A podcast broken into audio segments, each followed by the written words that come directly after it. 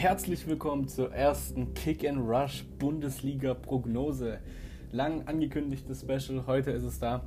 Wir haben uns noch einen Gast dazu geholt, nämlich den David. Das ist ein privat sehr guter Freund von uns, auch sehr Fußball interessiert, wohnt hier mit mir in der Nähe Stuttgart, deswegen hat es sowieso ganz gut gepasst.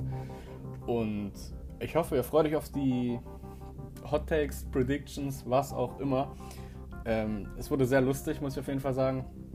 Also da gibt es auch Calls, die teilweise sehr, sehr bodenlos sind.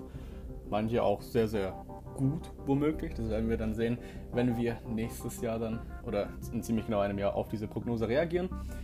Ähm, mehr bleibt nicht zu sagen, außer viel Spaß und bis zur nächsten Folge.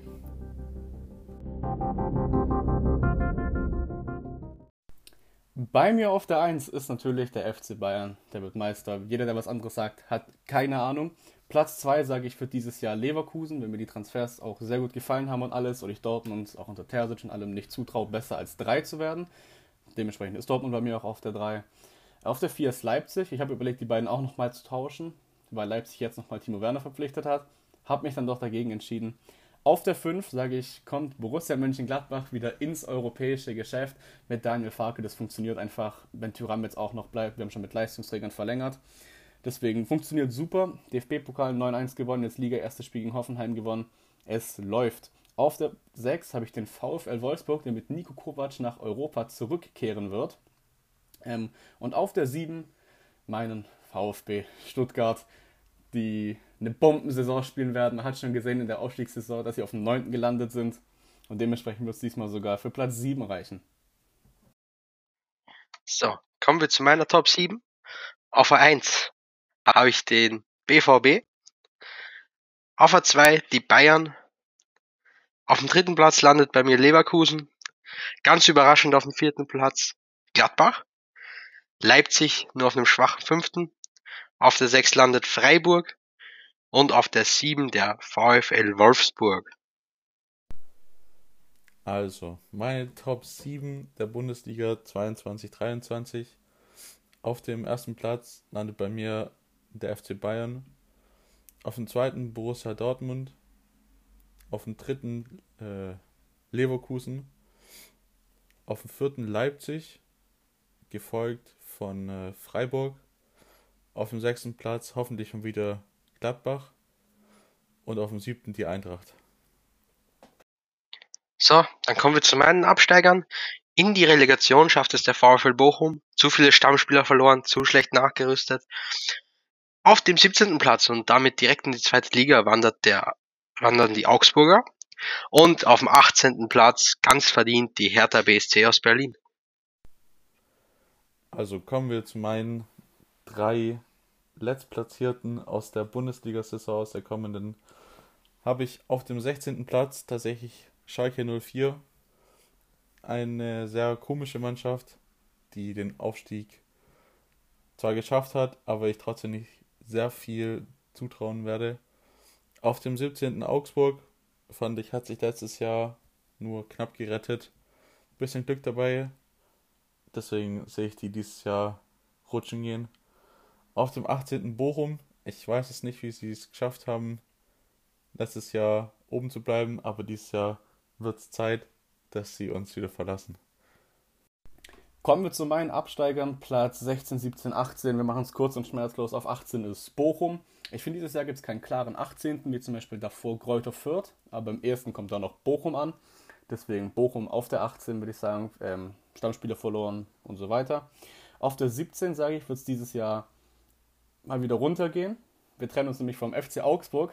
Denke ich, will es nicht sehr weit schaffen. Obwohl es auch vertauscht sein könnte mit meinem 16. Mein 16. ist Schalke 04. Ich traue dem ganzen Kaderkonstrukt samt Trainer irgendwie nicht ganz so, dass das auch offensiv funktionieren soll. Deswegen denke ich, es wird maximal für Platz 6, 16 reichen. Vielleicht aber auch 17, wer weiß. Wir werden sehen, je nachdem, wie früh den Trainer kicken. Mein Top-Transfer für die kommende Bundesliga-Saison wird äh, Matthijs de Licht. Ein sehr starker Verteidiger, ein brutaler Abräumer, der schon in der Vorbereitung gezeigt hat, was er kann.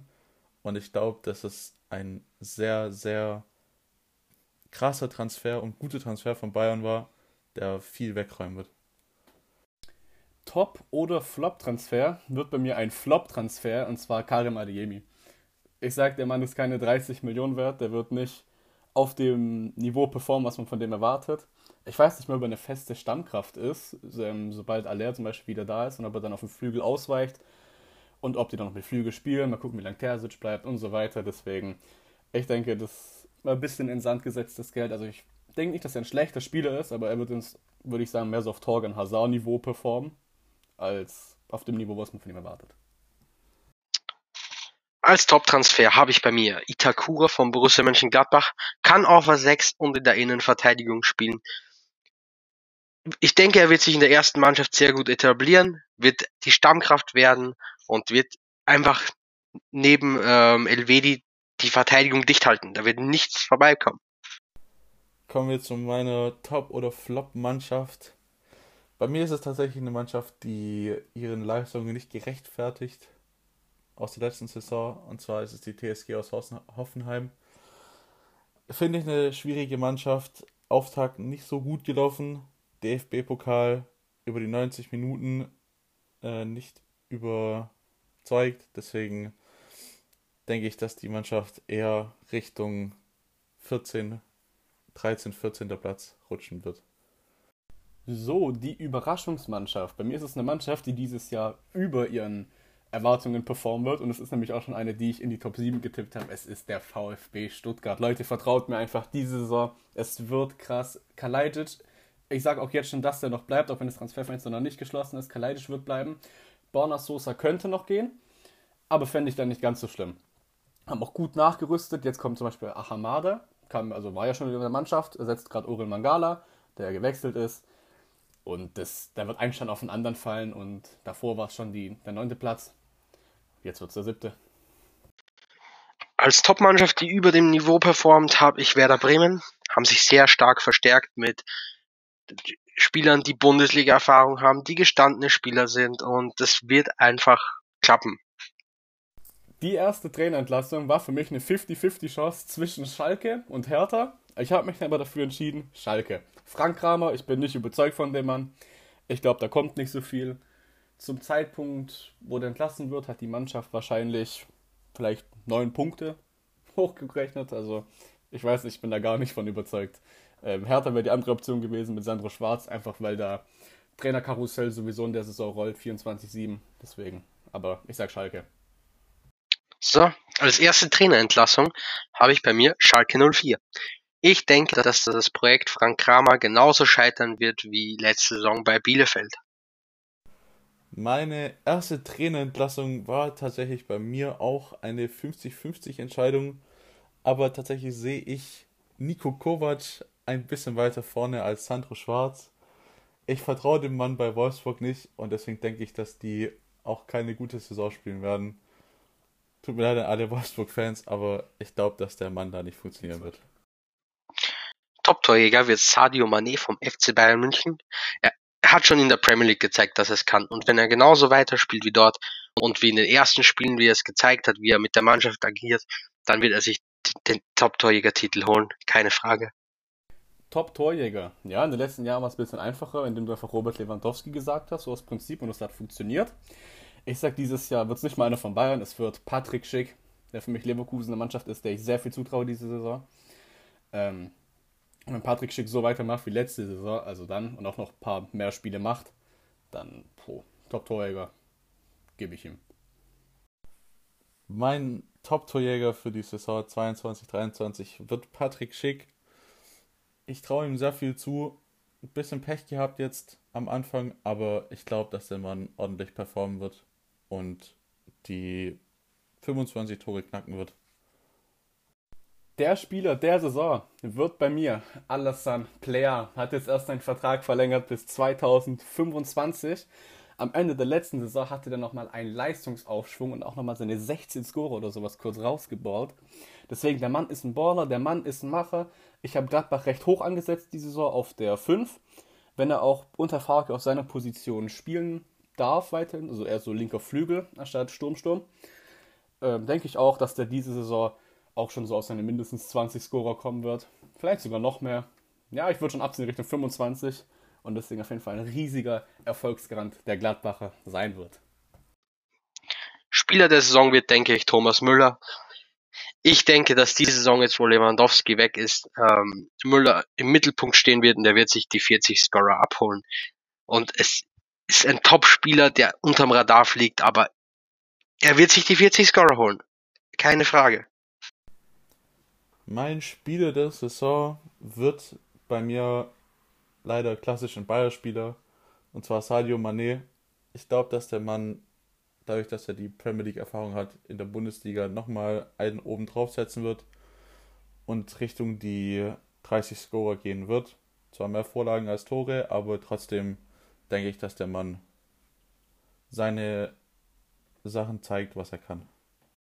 So, mein Hottake diese Saison. Mein erster Hottake war tatsächlich, dass Adam Chloschek über 20 Scorer schafft diese Saison. Ähm, aber dann kam ein recht ähnlicher Call von den Kollegen von Calcio Berlin, deswegen habe ich mich zu einem neuen Hottake entschieden. Und zwar, Bayern verliert dieses Jahr in der Liga kein einziges Spiel. Fertig. Delicht, Delicht Upamecano werden carryen alles gut. Rechte Seite mit Masrau jetzt auch besser besetzt als davor mit dem scheiß Pavard.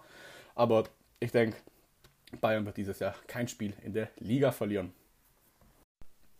Mein Hot Take der Saison 22-23 wird eine Überraschung für mich. Und zwar Markus Thüram von Gladbach.